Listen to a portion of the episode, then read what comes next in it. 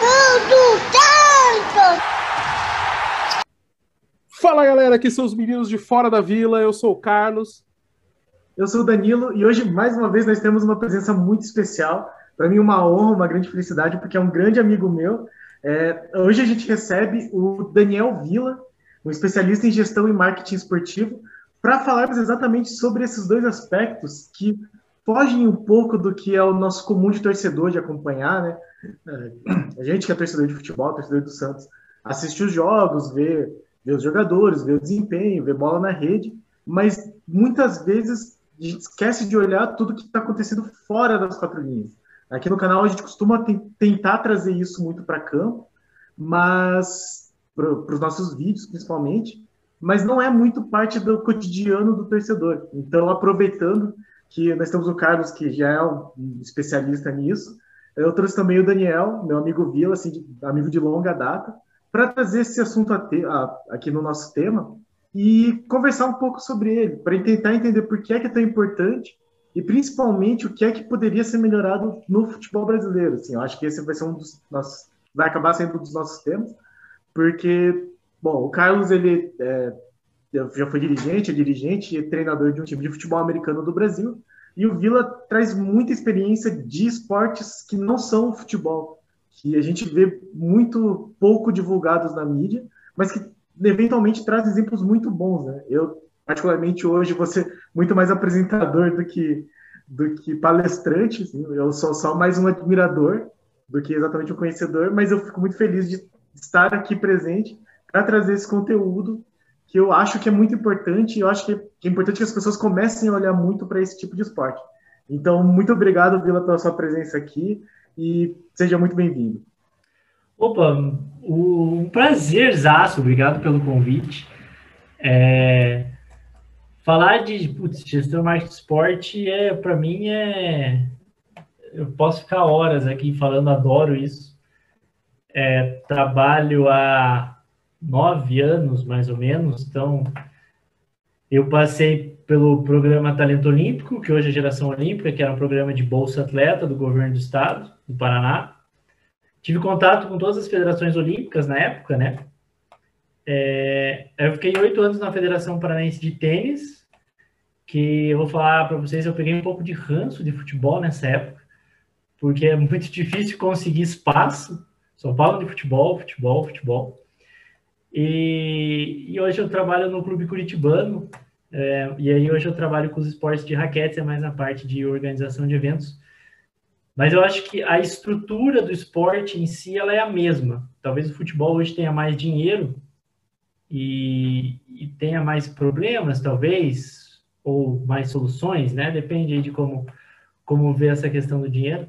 Mas a estrutura acaba sendo a mesma, eu acho que, que dá para ter uma conversa bem legal sobre isso. Ah, show de bola, Vila. É excelente que você esteja aqui com a gente. Eu não conheço Vila, estou conhecendo hoje também, com, como quem está acompanhando aí no canal. É, e, cara, é um tema assim que eu, que eu gosto muito também, cara. Tipo, gestão, a, a parte de gestão esportiva, a parte de marketing, essa parte que é, é, o bastidor, é o que garante que as coisas deem certo, que elas aconteçam, mas que, como disse o Danilo, o torcedor comum ele deixa um pouco de lado, né? Eu acho até que com a facilidade do, do acesso que a gente tem hoje, mais informação por internet, podcast e tal, tem gente que olha com um pouquinho mais de interesse, né? Ainda não é, né? Porque o foco é o resultado dentro de campo, né? Se o time tá bem, se não tá. Mas eu, eu também tive uma fase que eu também tive um pouco de ranço de futebol, que foi logo que eu comecei com futebol americano, também em 2016. E ali, cara, é muito ruim porque o espaço no Brasil basicamente é futebol, cara. E daí qualquer outra iniciativa é ou por uma curiosidade ou porque a TV tem um contrato com aquele campeonato e daí interessa para eles divulgar para poder ter mais gente assistindo, que der mais dinheiro que eles conseguem dos patrocinadores, ou é porque o Brasil está num bom momento ganhando medalha, ganhando competição, senão a gente não sabe de nada. E eu tenho que concordar contigo, né? Infelizmente, a, a imprensa brasileira, nesse sentido, e daí, assim, eu não vou culpar a imprensa, porque o público também faz parte do processo, né? Se o público está comprando isso, é porque está sendo vendido e tem gente com interesse, né? Então, eu também tenho um pouquinho desse pé atrás, assim, com, em relação a como o esporte, os outros esportes fora o futebol aparecem no Brasil, ou no caso não aparecem no Brasil, né?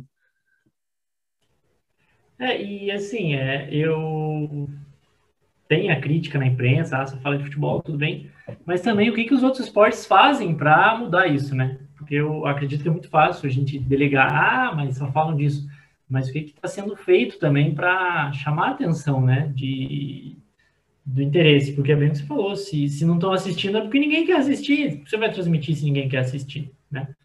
Então, é, é bem por isso. Vocês querem começar de alguma pauta aqui ou posso já mandar bomba? Brincadeira. se você tiver alguma coisa que você acha importante começar, eu tenho aqui algumas coisas que eu quero trazer, ah. mas, mas posso dar o um espaço para você antes.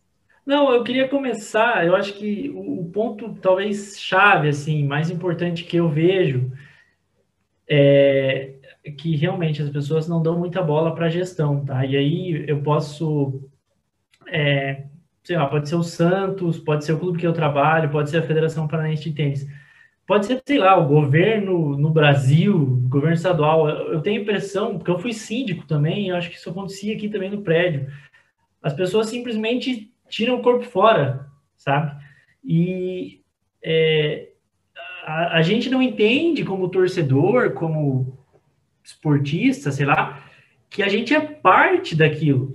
Então, o cara que torce para o Santos, que é sócio do Santos, ele é parte do Santos, ele deveria ser presente nas tomadas de decisões de alguma forma. Às vezes a pessoa não tem tempo para ser conselheiro e participar, mas se você fica de fora só olhando o que está sendo feito, é, provavelmente não vai ser feito o que você quer. E, e eu vejo muito isso. É, porque na federação, no clube, teve momentos que a gente tentou abrir para escutar as pessoas. O que a gente pode fazer para melhorar? O que a gente pode fazer para agradar? E às vezes a pessoa não quer responder, não quer se envolver, sabe? Às vezes você chama para colaborar e, e, parece que o negócio assim, ah, não, vai, vai, o cara é presidente, ele que resolve. Isso aqui não, não sou eu. O cara é síndico aqui, ele que resolve. Aí aumenta o condomínio, o cara vem bater na porta. Pô, mas por que, que aumentou? Ah, teve reunião, você não foi, votaram, foi aprovado. Acho que, que o, o para desmistificar assim um pouco essa parte da gestão para quem é, não é tão não gosta tanto assim, talvez como eu e o Carlos, mas eu acho que é importante a pessoa entender que, que se ela gosta de uma instituição, o esporte no Brasil ele é associativo. E a partir do momento que você está associado, você é, pode, e é até bom para a instituição, se você participar de alguma forma. Eu acho que, que esse é um, bom jeito de abrir a, a conversa. É, eu falando como sócio, porque eu sou sócio do Santos já faz 10 anos, mas assim, talvez aí seja uma coisa que falte nos clubes brasileiros, né? A maneira como o Santos gere os sócios, por exemplo, é, tem relativamente menos espaço do que, sei lá, como é visto em clubes do Rio Grande do Sul. Acho que o Inter e o Grêmio eles têm uma gestão de sócios mais participativa do que o do Santos. E tomando o Santos como exemplo também, o, eu acho que a maneira como o Santos escolhe o presidente é mais democrática que os outros times paulistas grandes. Eu falo isso mesmo sendo sócio, tendo votado uma única vez, em 11 anos que eu sou sócio, e só porque foi voto à distância, porque o Santos não tem muita visão para fora do, do, de Santos mesmo, mas pelo menos, no caso do Santos, o presidente é escolhido pela maioria de votos dos sócios. Para mim é o jeito que deveria ser todos. E se olhar, não sei, no caso dos outros times, uh, o São Paulo, por exemplo, os conselheiros que escolhem, e aí os conselheiros são escolhidos por outras maneiras, mas o sócio mesmo não tem um voto direto. Então eu acho que talvez o começo seja uh, para tentar uma participação maior, e eu não sei, assim, ouvindo você falar, né, eu pensando, tá, mas como que eu sócio poderia participar? É muito difícil. Eu da minha experiência pessoal como sócio de Santos, é mais muito mais dar dinheiro do que efetivamente conseguir um, um espaço assim. Então, talvez eu acho que falte um pouco dessa visão na maneira como os clubes gerem ou conseguir colocar isso dentro dos clubes? Será? Porque me dá a impressão também, e principalmente, acho que daí é um grande ponto que a gente tem que levantar, é que o futebol no Brasil ele é gerido de uma maneira muito pouco transparente. Assim, ele não é feito de maneira com que todos possam saber o que está acontecendo e contribuir e fiscalizar. E isso passa nas diversas categorias, assim, né? desde a da Confederação Brasileira de Futebol até as federações estaduais, regionais, e os próprios clubes têm um pouco disso. Né? Então, talvez o ponto que o futebol brasileiro esteja tão atrasado, e aí eu vou colocar aqui minha opinião, o futebol brasileiro é muito atrasado ainda na questão de gerência, na questão de gestão mesmo do esporte, uh, passe um pouco por isso, e a grande questão é como mudar, como avançar para isso teria que partir de todas as pessoas que são sócias, então, talvez. Eu tenho visto que o Santos tem perdido muitos sócios, né? As últimas gestões entraram com o discurso de que aumentaria o número de sócios do, do Santos, e o que tem visto, assim, é, tipo, uma redução, né? O Santos chegou a ter, sei lá, 25 mil, que já é muito pouco, e agora está com uns 20 mil aproximadamente, que é bem menos. Então, não sei, assim, acho que é um grande ponto para começar a pensar no futebol como no futebol brasileiro especificamente, né? Que é um, uma modalidade que tem muita visibilidade num aspecto específico, né? Que é o, o profissional da Série A, Série B ainda talvez, né? Mas que não não olha da mesma maneira para as outras categorias, nem para o nem pro feminino e, e não pega também bons exemplos, né? Do, dos outros dos outros países, né? Eu acho que uma coisa que eu queria trazer aqui para discussão é o que é que o futebol brasileiro deveria fazer para melhorar assim a curto, médio e longo prazo e, e, e o que, que, seria preciso para fazer essas coisas? Assim? O que, que vocês acham?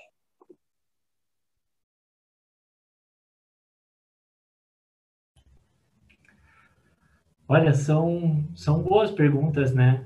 É, eu sei que de cabeça, eu vou te falar que há uns dois meses atrás eu ia responder essa pergunta, ah, clube empresa, mas eu já mudei completamente de, de opinião. Eu tenho uma, uma lida, uma pesquisada sobre isso também e é, não tem não tem referências boas, né, no mundo inteiro, não é, não é no Brasil, apesar de que tem um outro caso de sucesso, mas aqui no Brasil aparentemente não tem dado certo quando quando é feito. É, olha, eu penso que teria que começar de alguma forma pela CBF, sabe? Eu trabalhei na federação, então eu acredito muito que essas instituições elas tenham a possibilidade de fazer realmente alguma coisa, sabe? Fazer um trabalho legal em prol do esporte. Ah, recentemente eu até conversei com é, um amigo meu que trabalha na Confederação Brasileira de Tênis de Mesa, a CBTM fez um trabalho sensacional é, com tênis de mesa e tal. E eu acredito que em, em, alguns anos aí, se já não nessa Olimpíada, talvez a gente escute falar do tênis de mesa pelo trabalho que está sendo feito. Eu acredito que pass poderia passar pela CBF, mas eu não vejo é, alguma forma a curto prazo da CBF virar uma entidade tão produtiva ao futebol brasileiro. Que eu não acho que a CBF seja uma entidade produtiva ao futebol brasileiro e eu acho que envolve muito poder. Uh, o segundo passo, eu talvez fosse toca ideia de criar uma liga agora, né? Talvez os clubes se unirem, criar uma liga. De repente pode dar certo. Mas, de novo, né, os clubes envolvem muito essa questão do poder e do dinheiro. Então, é, eu tenho minhas dúvidas se a liga vai funcionar, se vai funcionar do jeito que deveria, é, porque o, falta alguém pensar no esporte coletivamente, né? É muito pensado no meu, meu clube aqui, ninguém pensa no futebol como coletivo. E, cara, a gente tomou 7 a 1 em casa na Alemanha e isso não serviu para chacoalhar, né? Eu, eu não sei é, por onde poderia começar essa mudança no futebol. Eu, eu, imagino que esses dois aí seriam um caminho. mas é, por essa questão do poder e do dinheiro, eu precisaria pensar mesmo, assim, talvez alguma é, mudança muito drástica no clube, porque é estranho que a gente vê ao longo dos anos alguns clubes assim que você olha e fala, cara, olha só que modelo de gestão esse clube, hein? Aí daqui 10 anos, 5 anos, o clube está quebrado, né? Então, se você começar os anos 2000, nossa, São Paulo, olha só que beleza, todo mundo devia fazer igual São Paulo. São Paulo deu três títulos, né? E do nada São Paulo sumiu. Agora o Flamengo, daqui, sei lá, daqui cinco anos é capaz o Flamengo estar tá quebrado na Série B, se bobear, dependendo do que é feito. Então, é, como profissionalizar essa gestão e como pensar no futebol é um negócio bem complicado mesmo. É, eu, o que eu posso falar a respeito é que, como, como disse o Daniel, basicamente o ideal seria que isso viesse de cima, né? Fosse de cima para baixo escalonando, né? Então, começar a partir da CBF, a CBF ser uma entidade séria, ser uma entidade que realmente está preocupada com o esporte e não preocupada em enriquecer o bolso dos dirigentes que fazem parte daquele, daquele ambiente. A partir daquilo, você descer para ligas que organizariam as divisões, os campeonatos e tudo mais.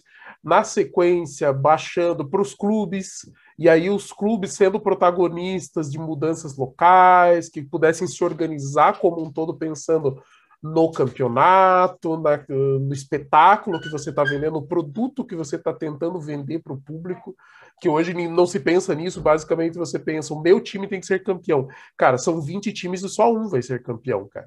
Não adianta, sabe, tipo, esse pensamento é, é, é, muito é muito cego, é um pensamento muito limitado que não, não agrega, pelo contrário, divide os times ao invés de ter aquele, aquele peso da união que esses times podem trazer.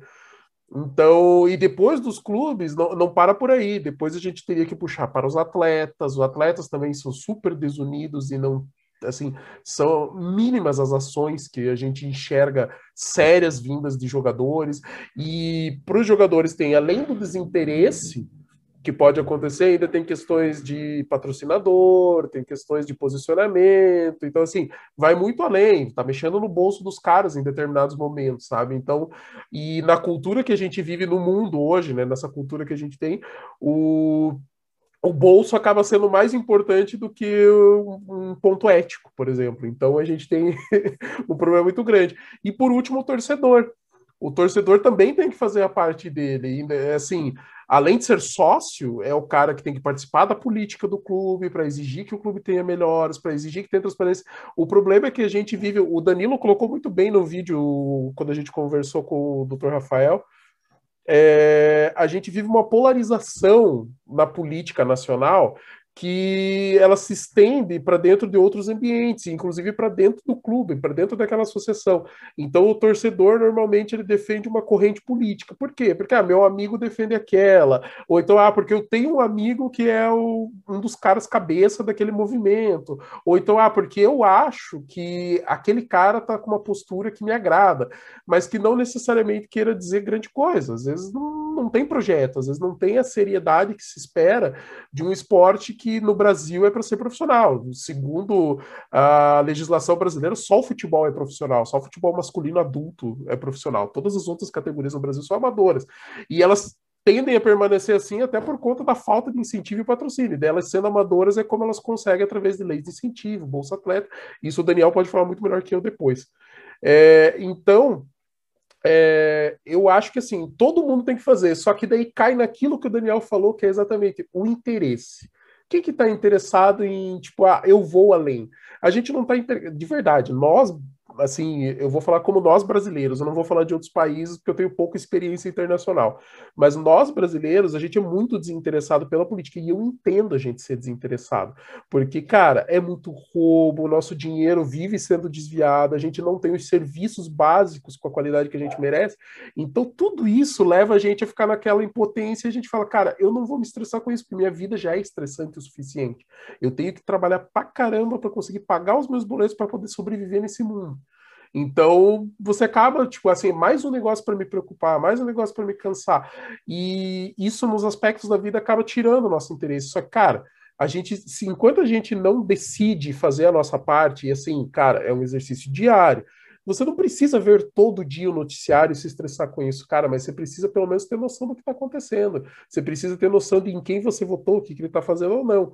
E isso vale para dentro do clube, porque lá dentro é uma política, numa escala menor, mas também é, um, é, uma dinâmica igual à política. Existem candidatos, existem grupos, e você vai apoiar, e daí depois você vai cobrar aquele que você apoiou, né? Você vai falar, pô, cara, você tinha prometido isso, e aí? Você tinha dito que ia organizar as finanças do time, você pelo menos tentou ou você só foi lá de bonito para dizer que tem o cargo? Porque tem muito cara que se elege só pro ego de dizer eu fui presidente do time do meu time, de coração, cara.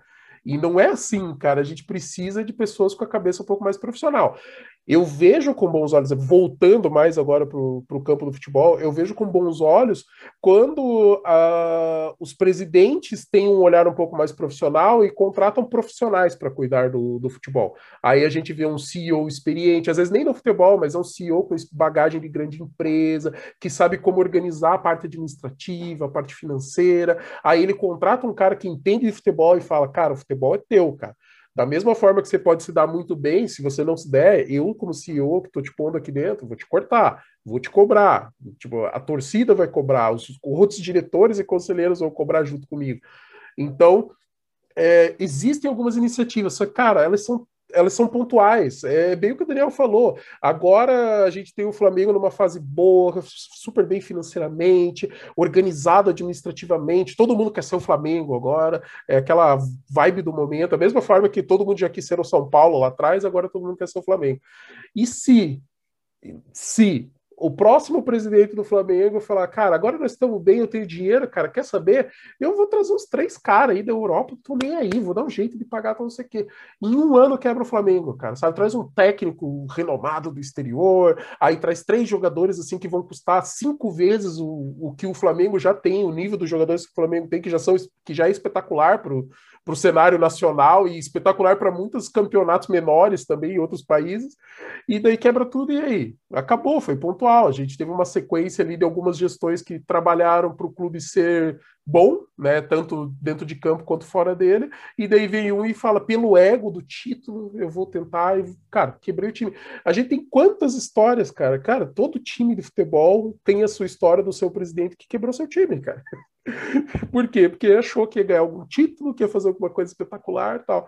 Então, assim, eu tenho muita reticência com liga, eu tenho muita reticência com o CBF, eu tenho muita reticência com as organizações, com as organizações que os times têm políticas, mas eu também sou um otimista no sentido de sempre que a gente vê alguém fazendo um pouco diferente, eu abraço, sabe? Então, assim, hoje eu estou abraçando o Rueda no Santos, que parece estar organizando a, a casa, eu abraço o, o, presidente do Bahia, o anterior, que era o Guilherme Belintani, por conta dele fazer várias ações, assim, do lado de cunho mais social, pegar umas causas, assim, que ninguém tipo, que são importantes, mas que as pessoas normalmente não associam com futebol, ele abraçava e falava, o Bahia banca isso, sabe? Então, quando eu vejo coisas positivas, eu tô dentro. Quando eu vejo as coisas negativas, é só mais do mesmo, que basicamente é, infelizmente, é a regra que a gente tem aqui no Brasil.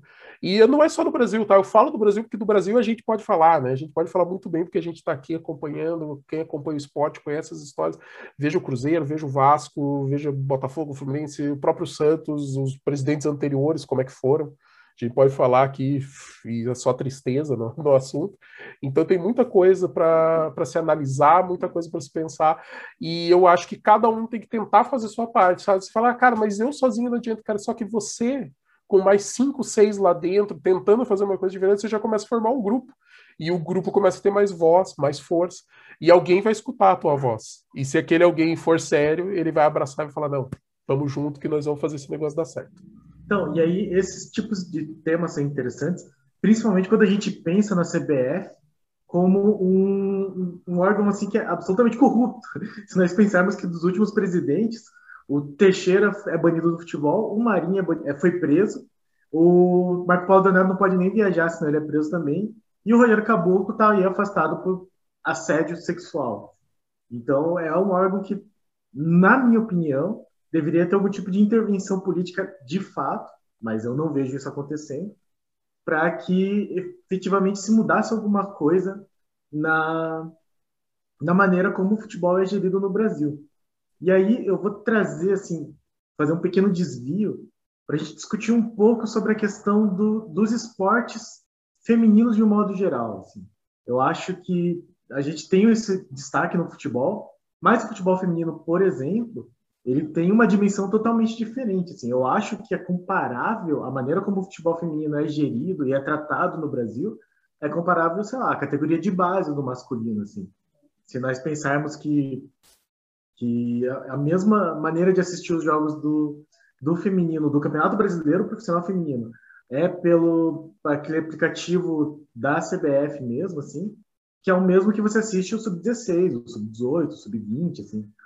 E aí eu queria que vocês pensassem e trouxessem assim algumas ideias sobre o que é que é, é o machismo basicamente que atrapalha o, o, o, esporte feminino no Brasil, porque se a gente não tem isso no, no futebol feminino, é por uma questão de machismo, existiria alguma coisa que o marketing poderia fazer, que uma gestão diferenciada poderia fazer, o que, é que precisaria ser feito para que, por exemplo, a gente viu o caso da Marta recentemente, que cobriu o patrocínio da, da fornecedora de material esportivo da seleção brasileira, porque ela não queria fazer propaganda e que a imagem dela fosse atrelada a uma empresa que não dá o mesmo valor financeiro e, e de respeito mesmo.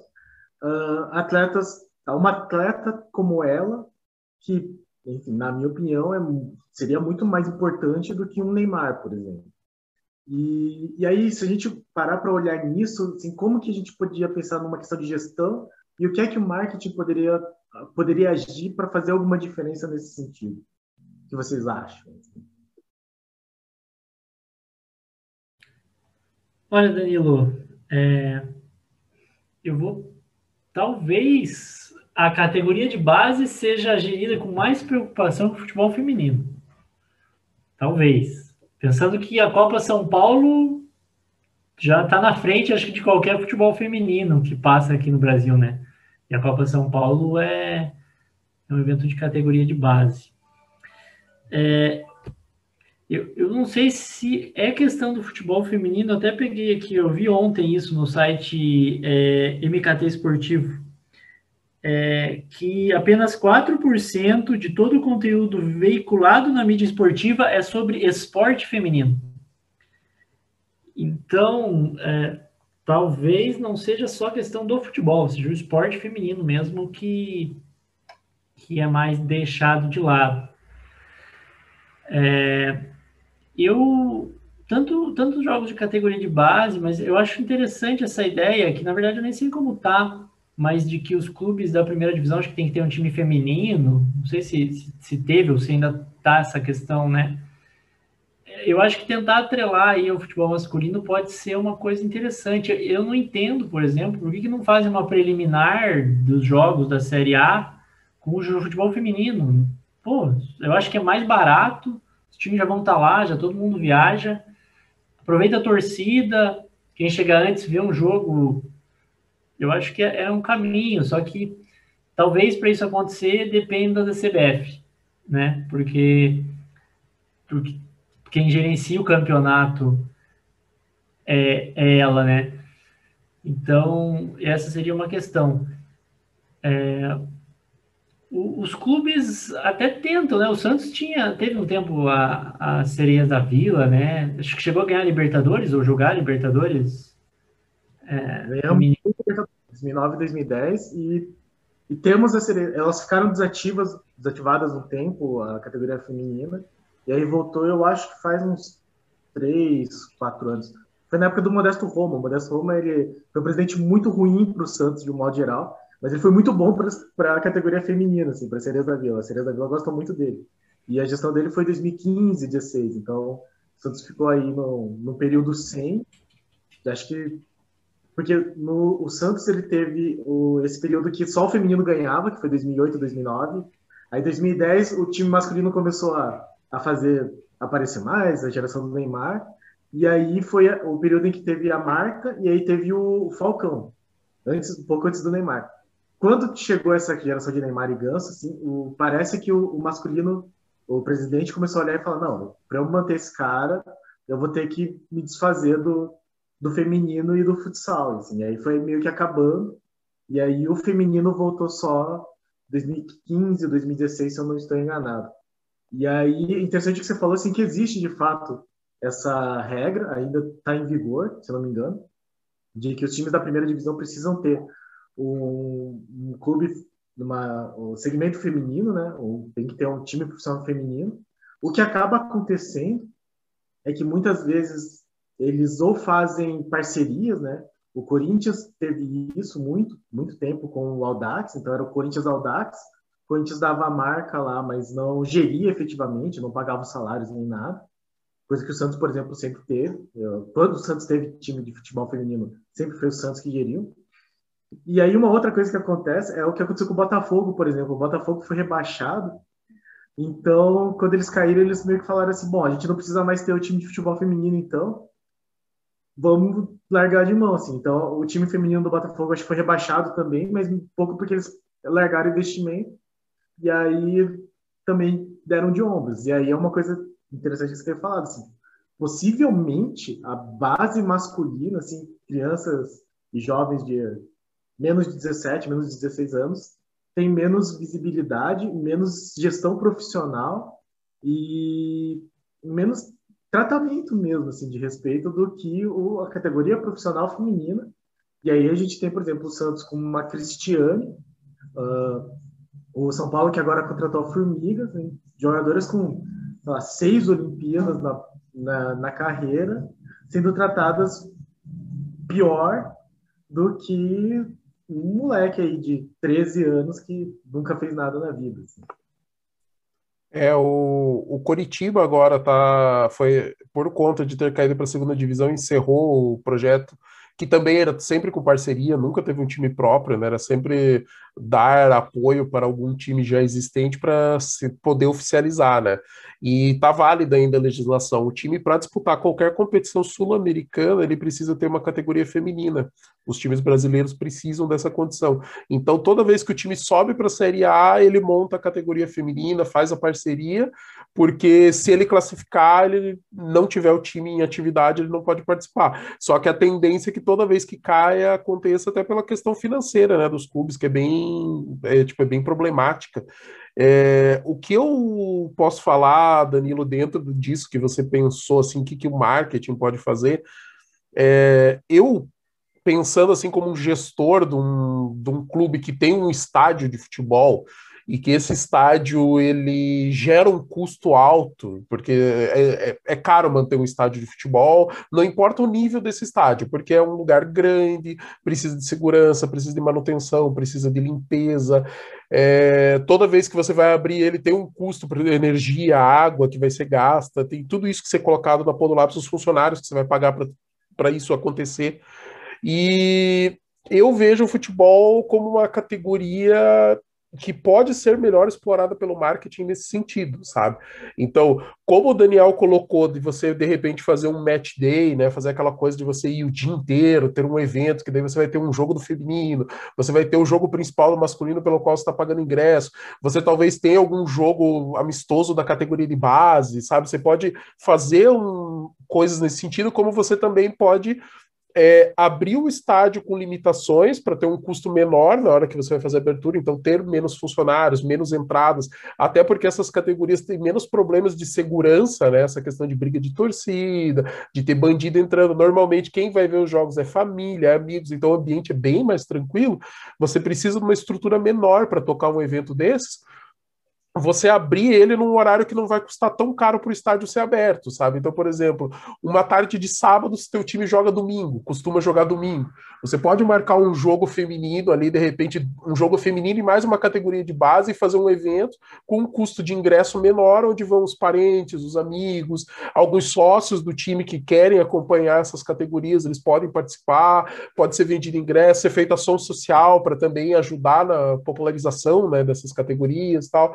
E você acaba reduzindo o custo, porque se você digamos que para um evento grande você gaste 100 mil reais para abrir teu estádio, para conseguir tocar, mas para um evento pequeno, mais controlado, você consiga gastar talvez 20, 30 mil. Se você conseguir com promoções, ingressos, mais o que é vendido dentro do estádio e tudo mais, cobrir um pouco desse custo, digamos que num, num evento ali que vai custar 30 mil, você consiga levantar 50, você em teoria está com 20 mil de lucro.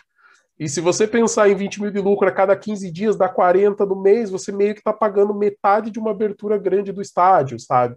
O que já te ajuda. E daí no ano, você tem, sei lá, 10 meses que você vai fazer esses eventos, seriam 20 eventos, e daí você começa a pensar em cifras maiores, sabe?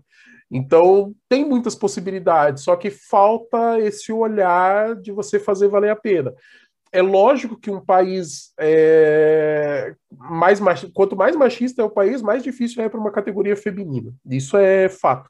Só que a gente também tem que além de analisar isso, né, não é só isso, mas é um dos fatores principais, a gente analisar, analisando o futebol como negócio, o dirigente ele vai preferir investir em quem? Na categoria de base, porque na categoria de base ele pode estar formando o próximo jogador vendido aí por 20 milhões de euros, sabe? Que vai ser a salvação daquele time. Cara, salvação tem cada dois, três anos tem um garoto que é a salvação e não salva nada, né? Porque os times não conseguem ajustar conta e não conseguem se organizar. Então, falta profissionalismo, falta. É, a gente volta para o que a gente começou, falta a, o profissionalismo, falta os dirigentes enxergarem com uma cara mais profissional e levarem mais profissional em todos os aspectos. Não, tipo assim, estou olhando só para o futebol porque é isso que faz meu nome, é isso que a torcida cobra. Não, eu vou olhar para a categoria de base, eu vou olhar para a categoria feminina. Se eu tenho outros esportes, eu vou incentivar, eu vou divulgar, eu vou pôr esse nome na mídia. Porque, cara, é receita, cara. E trabalhar, ele vai ter que trabalhar para a marca como um todo, sabe? É, o futebol, ele é muito gerido assim, como se é, eu tivesse uma fábrica de, de automóveis e eu só quisesse vender um carro, sabe? Que é o futebol profissional masculino. E os outros carros, eles são patinhos feios, sabe? Então, tipo assim, o resto é como se fossem todos popularzinhos que dão pouco dinheiro para a empresa. E se ele começar a olhar com o potencial desses carros se tornarem é, carros melhores, que vão ter uma busca maior e que vão trazer um retorno financeiro maior, o cara, em médio e longo prazo, ele vai ter retorno. Em curto prazo, talvez ele tenha algum retorno de mídia, de alguma ação diferente, mas é um trabalho que tem que ser contínuo. Da mesma forma que a gente prega planos contínuos para os clubes profissionais masculinos, que a gente quer que existam continuidades nas políticas administrativas, continuidade naqueles projetos de longo prazo, né? Você enxergar onde que teu clube vai estar daqui 5, 10, 30 anos para existir um norte para as administrações seguirem. E esses, essas outras categorias também precisam disso. Senão não adianta, cara, é tiro no escuro, às vezes vai dar certo, às vezes não vai, você só vai jogar dinheiro no ralo e vai acabar com o sonho de 20 atletas que gostariam de estar jogando um campeonato pela por aquele time, que às vezes é o time do coração delas, e que elas pensam, finalmente eu vou poder fazer isso. Joga um ano, no ano seguinte não tem mais emprego, vai ter que viajar para outro lugar, vai ter que mudar toda a estrutura, ganhando pouco, porque é só o campeonato masculino de Série A e um pouco de Série B que pagam alguma coisa boa para jogador no Brasil, restante é, são salários bem menores. A maioria dos clubes brasileiros não tem muito clube que não paga nada, tem clube que paga auxílio, tem clube que quando paga paga o mínimo para todo mundo, porque é o que dá para fazer, sabe? Então é, tem que se olhar, mas tem que se olhar com um projeto estruturado e de longo prazo. É, se você for fazer só uma ação pontual para tentar tirar algum retorno de mídia, cara, aquilo ali é uma faísca que não vai pegar fogo. Agora, se você pensar nisso, se tiver três, quatro, cinco clubes que consigam fazer esse tipo de visão, a gente consegue enxergá-los se enfrentando, criando rivalidade, isso vai trazendo mais gente e começa a ser mais comentado, a qualidade melhora, assim vai e vira aquele círculo virtuoso que pode trazer coisas boas no futuro.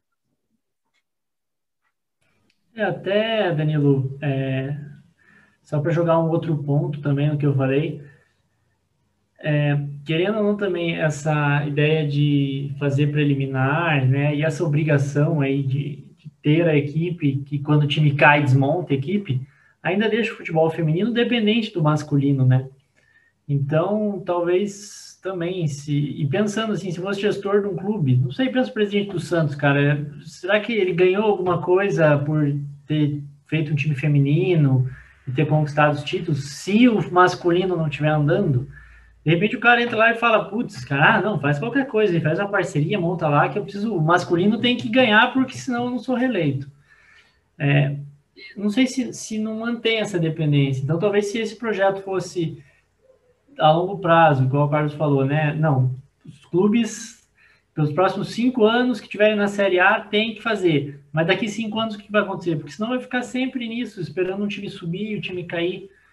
É, talvez se talvez nesse caso vale a pena pensar numa liga. Só que eu não sei se existe é, é tantos clubes fora do, dos clubes de futebol mesmo, né, que trabalham com futebol feminino.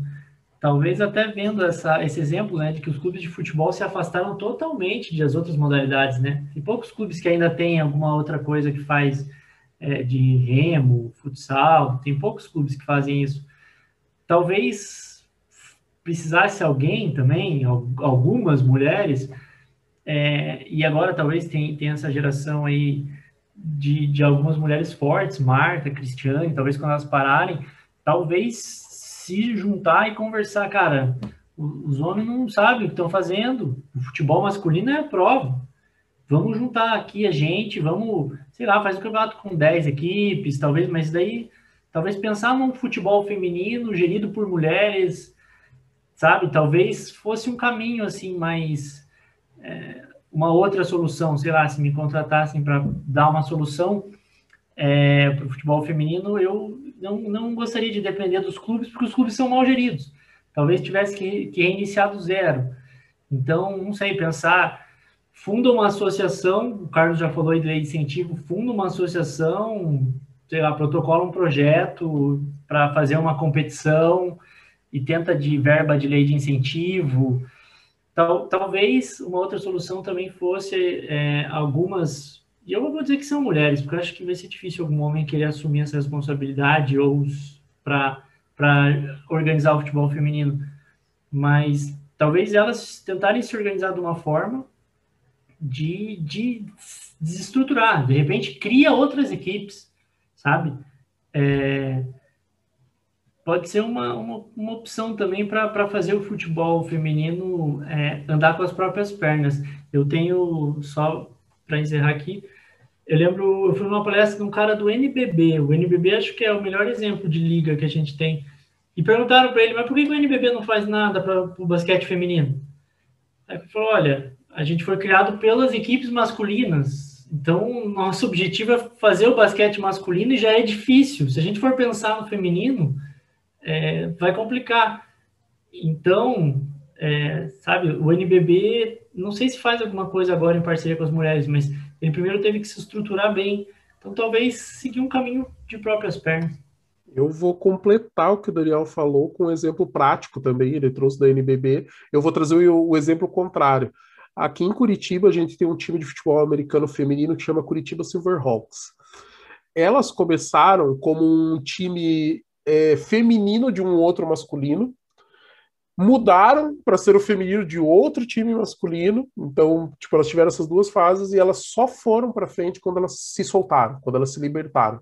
E a partir daquele momento, organização, comunicação, é, atração de talentos, o interesse das próprias mulheres ali envolvidas é, fizeram com que o time crescesse. Hoje elas atraem muitos talentos, de tanto de cidades próximas, de Santa Catarina, de ao redor aqui de Curitiba. E, da, e os outros times femininos de Curitiba normalmente acabam perdendo atletas para essa equipe, que é uma equipe forte que hoje é campeã brasileira de futebol americano feminino.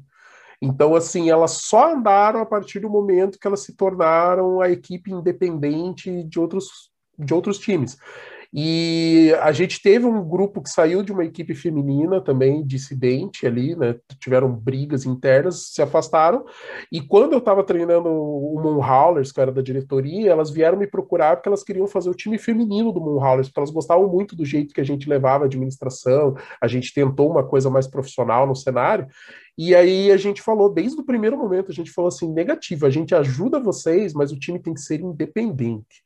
O time tem que ser o time vocês, tem que ser assim, a equipe é vocês. E formou o Cold Killers, que é uma das forças daqui de Curitiba. Então, a gente e também enxergou dessa forma. Então, eu concordo com o Daniel. Talvez a partir. É lógico que hoje é muito mais. Assim, o cam... eu, não, eu não vou dizer o caminho fácil, mas o caminho simples é você se associar a um time porque ele tem essa necessidade, essa obrigatoriedade pela legislação, né, pelos regulamentos, e você daí acaba aproveitando a estrutura desse time que já está pronta. Então, tipo, o cara vai ter o centro de treinamento, dentro do centro de treinamento normalmente tem pelo menos uma academia, normalmente tem fisioterapeuta, então assim, você começa a aproveitar disso por conta da associação. Só que em longo prazo você não vai para frente, né? Você fica sempre dependente e você é sempre o patinho feio, cara. Você não é o, o interesse do, daquela agremiação, daquele clube. Então, a partir do momento que você anda, o caminho é muito mais difícil, mas muito mais porque você vai ter que pensar em estrutura, dinheiro, estádio. É igual o Daniel falou, talvez com uma lei de incentivo, assim, uma organização faz uma um, é, protocola projetos, né, projetos de formação, projetos da organização do campeonato, projetos é, da estruturação do time, sabe? Tem várias categorias que você pode inscrever projetos, e aí essa organização que tem que ser, e eu concordo com o Daniel, tem que ser de mulher, porque elas sabem a dor que elas sentem, elas sabem o caminho que elas seguem. Não adianta nada, tipo assim, ah, beleza, quer contratar o Carlos e o Daniel para para trabalhar no projeto, a gente trabalha, claro, e, cara, com muito gosto. É uma, é uma bandeira que, que eu me orgulho de defender, assim, sem nenhum problema. Só que ela tem que ser encabeçada por quem conhece a dor, por quem vive isso na pele, para quem sente. Porque ela vai entender quais são os limites, quais são a luta que ela quer comprar, quais são as brigas que vale a pena partir para cima, porque tem briga que você não, não vai ganhar, então você tem que parar e falar, não, vamos nos organizar, vamos acertar, atacar por outras frentes, tentar coisas diferentes, e ter algo organizado, que seja de mulher para mulher, e que é lógico, né? Eu não estou aqui assim, ah, deixa com as mulheres, eu não vou fazer nada. Não, estou dizendo assim, eu super apoio, nossa, entusiasta, e se eu pudesse trabalhar nisso, eu adoraria. Mas o importante é que elas que entendem do sofrimento, que elas entendem as dores e como funciona tudo isso, elas encabecem porque fica representativo e fica forte. É muito fácil chegar um macho branco e falar, ah, agora eu vou e faz acontecer tal e cara, que representatividade tem? Zero, sabe? Isso daí para talvez é lógico, eu posso ser um puta do gestor fazer e acontecer mesmo, e fazer assim, nossa, vou fazer, trazer meu melhor para que elas tenham um cenário. Mas é menos representativo do que de repente a gente pegar a formiga, ela deu uma entrevista esses dias, né? Porque ela tá indo para a sétima Olimpíada dela, vai ser recordista. E ela falou: eu terminando de jogar, que ela vai se aposentar depois da Olimpíada, acho que ela deve ter contrato talvez até o fim do ano com o São Paulo. Ela falou: a hora que eu parar, eu não consigo sair do futebol. Então, talvez pessoas como a Formiga, como a Cristiane, como a Marta e as anteriores que já estão aí trabalhando dentro de confederações, dentro de clubes, sendo técnicas, dirigentes, esse cenário começa a se desenhar para logo a gente ter uma coisa positiva nesse sentido. E eu vejo com muitos bons olhos, cara. Eu até já, já encabecei algumas ideias que de, determinados times que estão indo por água abaixo já deveriam abraçar o feminino, deixar o masculino de lado e, cara, vamos embora com a nossa marca e para cima. Pois é, eu acho que, assim, uh, tem casos de sucesso no futebol feminino que conseguem se desvencilhar um pouco dessa dependência do, do clube masculino, né? Eu penso assim no Iranduba, que é um time de Amazonas que só tem o feminino, e o feminino está na primeira divisão faz muito tempo, e é um projeto desses, acho que são duas irmãs, eu não sei se é o Iranduba ou se é o Minas Brasília, mas tem uma história que são tipo duas irmãs que queriam jogar bola, e aí foram lá e fizeram um time, e esse time está tendo destaque. O Kinderman também é um time que sempre teve destaque no, no futebol brasileiro. E um caso muito interessante é o da Ferroviária, que hoje o time feminino é uma potência nacional e o masculino é um time de, enfim, segunda categoria aí do, dos times paulistas mesmo. Né? Ele está lá na, na, primeira divisão do Paulista, mas mas está na série D, acho que do, do brasileiro, enquanto o masculino, o feminino da Ferroviária é campeão da Libertadores, jogou a final do brasileiro com o Corinthians, mete pau no Santos toda, toda vez que pega ele no mata-mata. A gente vai pegar elas e provavelmente vai perder de novo, porque é isso que acontece com o Santos. Então, eu acho que talvez uh, tenha que passar um pouco por isso, né? Para essa discussão de que, tipo, não dá para. É que é complicado você falar assim, num, num, país que nem o Brasil, que olha o, qualquer outro esporte que não seja futebol masculino ou profissional de uma maneira meio em segundo plano, né? Mas o futebol feminino é futebol, é futebol. Todo mundo que gosta de futebol tem que assistir futebol feminino. Assim, não tem por que você querer achar defeito num esporte que você diz que gosta. Assim, né?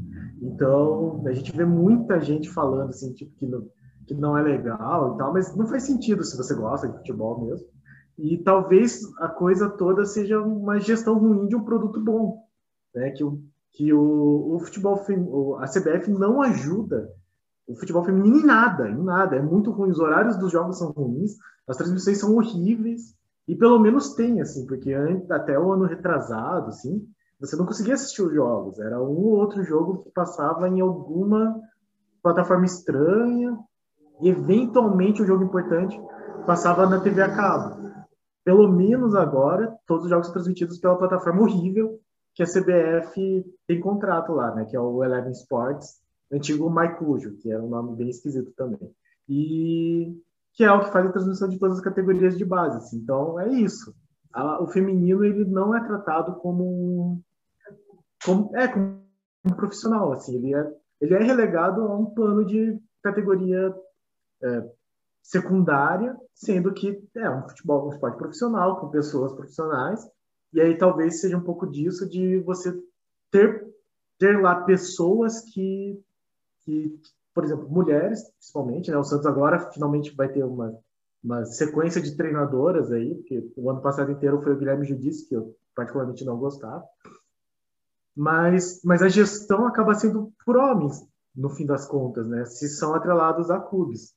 Então, pois é, talvez o Santos e os outros times precisassem se desvencilhar disso, é, talvez as ligas precisassem ser criadas por mulheres mesmas, mas talvez passe um pouco também pela maneira como o esporte é divulgado, porque, assim, se você tem um, um, um esporte que é considerado o esporte nacional, que é o futebol, não teria motivo para você tratar diferente esse mesmo esporte, só porque ele é praticado por mulheres. Então, eu acho que a discussão talvez passasse um pouco por isso.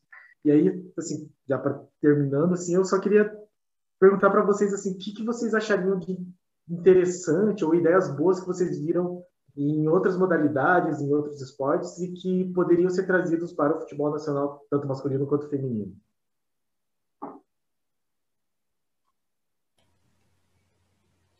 Olha, ideias interessantes de outras modalidades. É...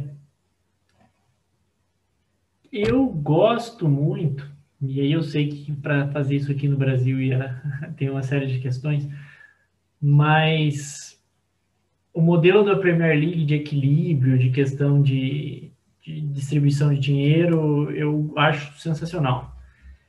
É, eu acredito que a questão do equilíbrio é fundamental. Então, é, é, é muito disparelho jogar futebol hoje. Então, tudo bem que o brasileiro é equilibrado, mas os times sobem da Série B para cair, basicamente. É difícil essa parte financeira. E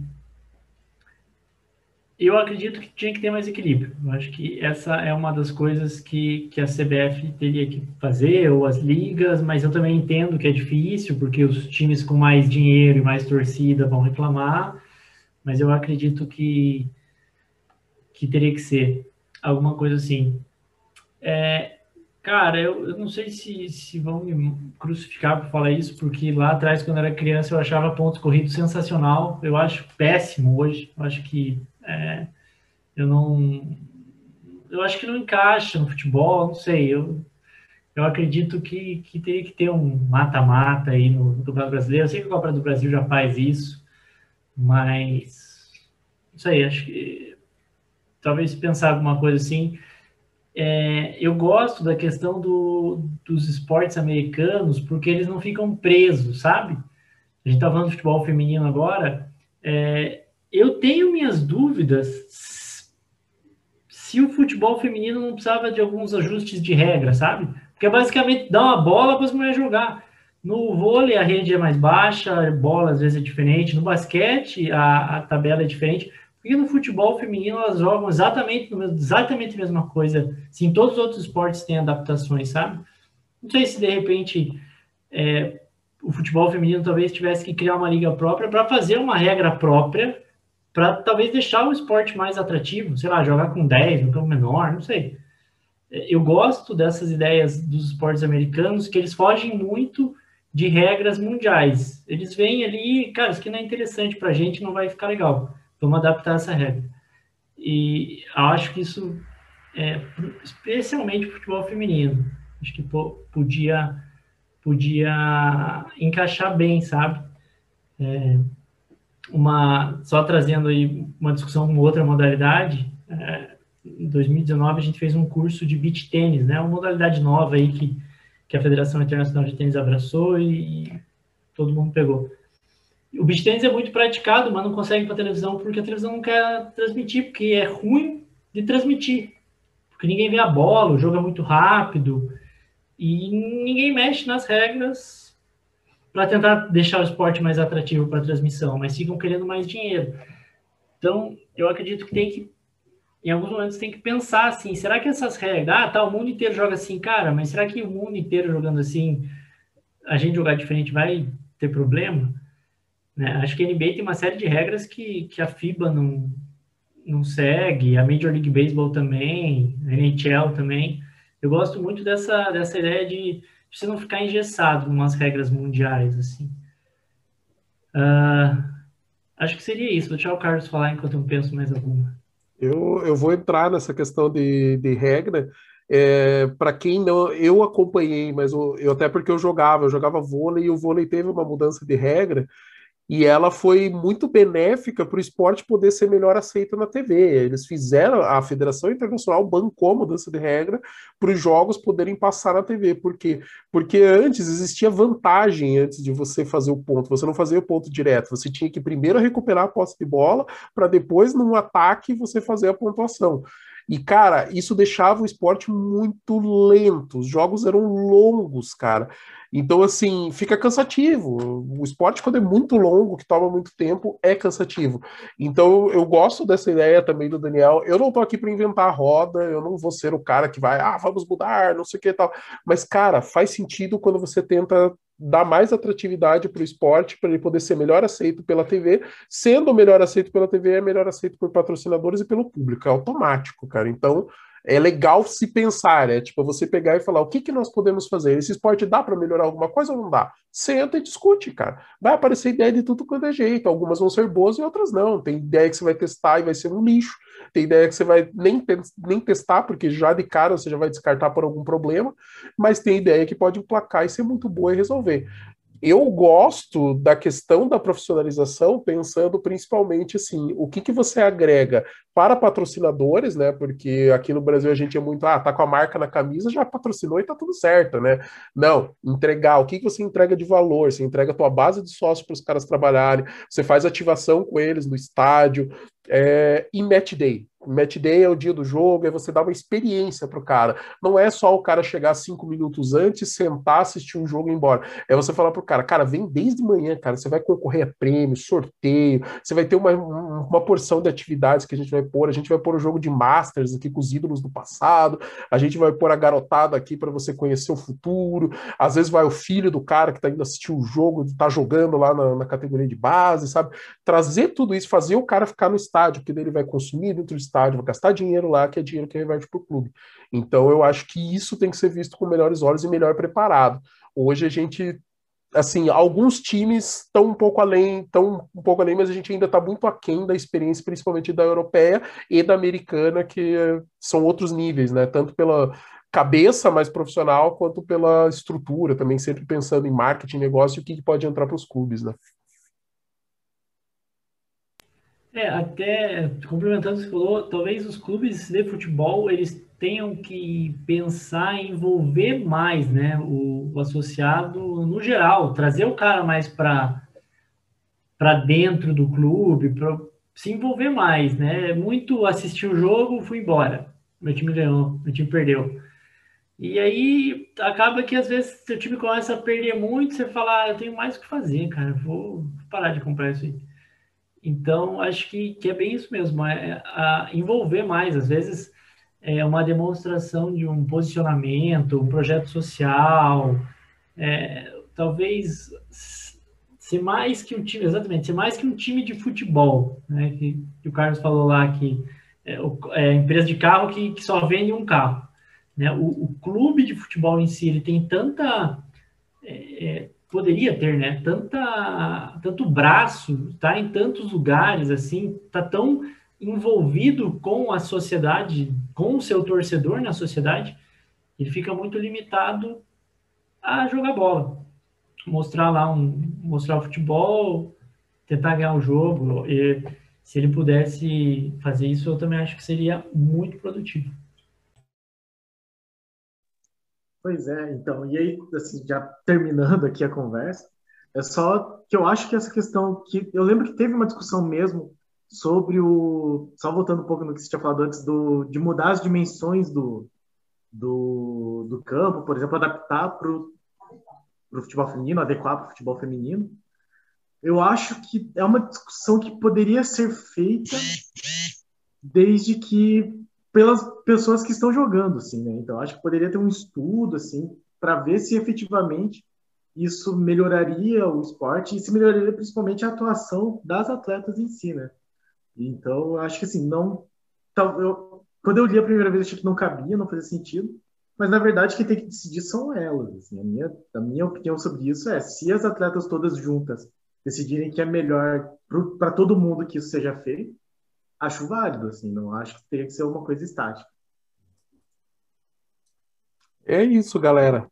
Eu, assim, a conversa tá rendendo, podia render muito mais, cara, mas a gente também, senão o, o programa fica muito longo e daí vai ficar cansativo. Então vamos fazer o seguinte: a gente convida o Daniel de novo, a gente aborda algumas outras coisas que a gente não pôde falar hoje e tocamos o barco. Obrigado para você que assistiu, acompanhe a gente aí nas redes sociais, continue seguindo os meninos de Fora da Vila que vão sempre trazer novidades. Um grande abraço. Obrigado, Vila. Muito obrigado pessoal que assistiu.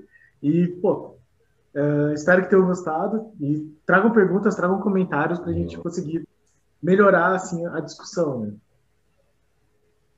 Beleza, obrigado aí pelo convite, adorei a discussão e realmente aí se o pessoal trazer perguntas, a gente faz um, mais uns episódios aí debatendo sobre isso. Vou adorar.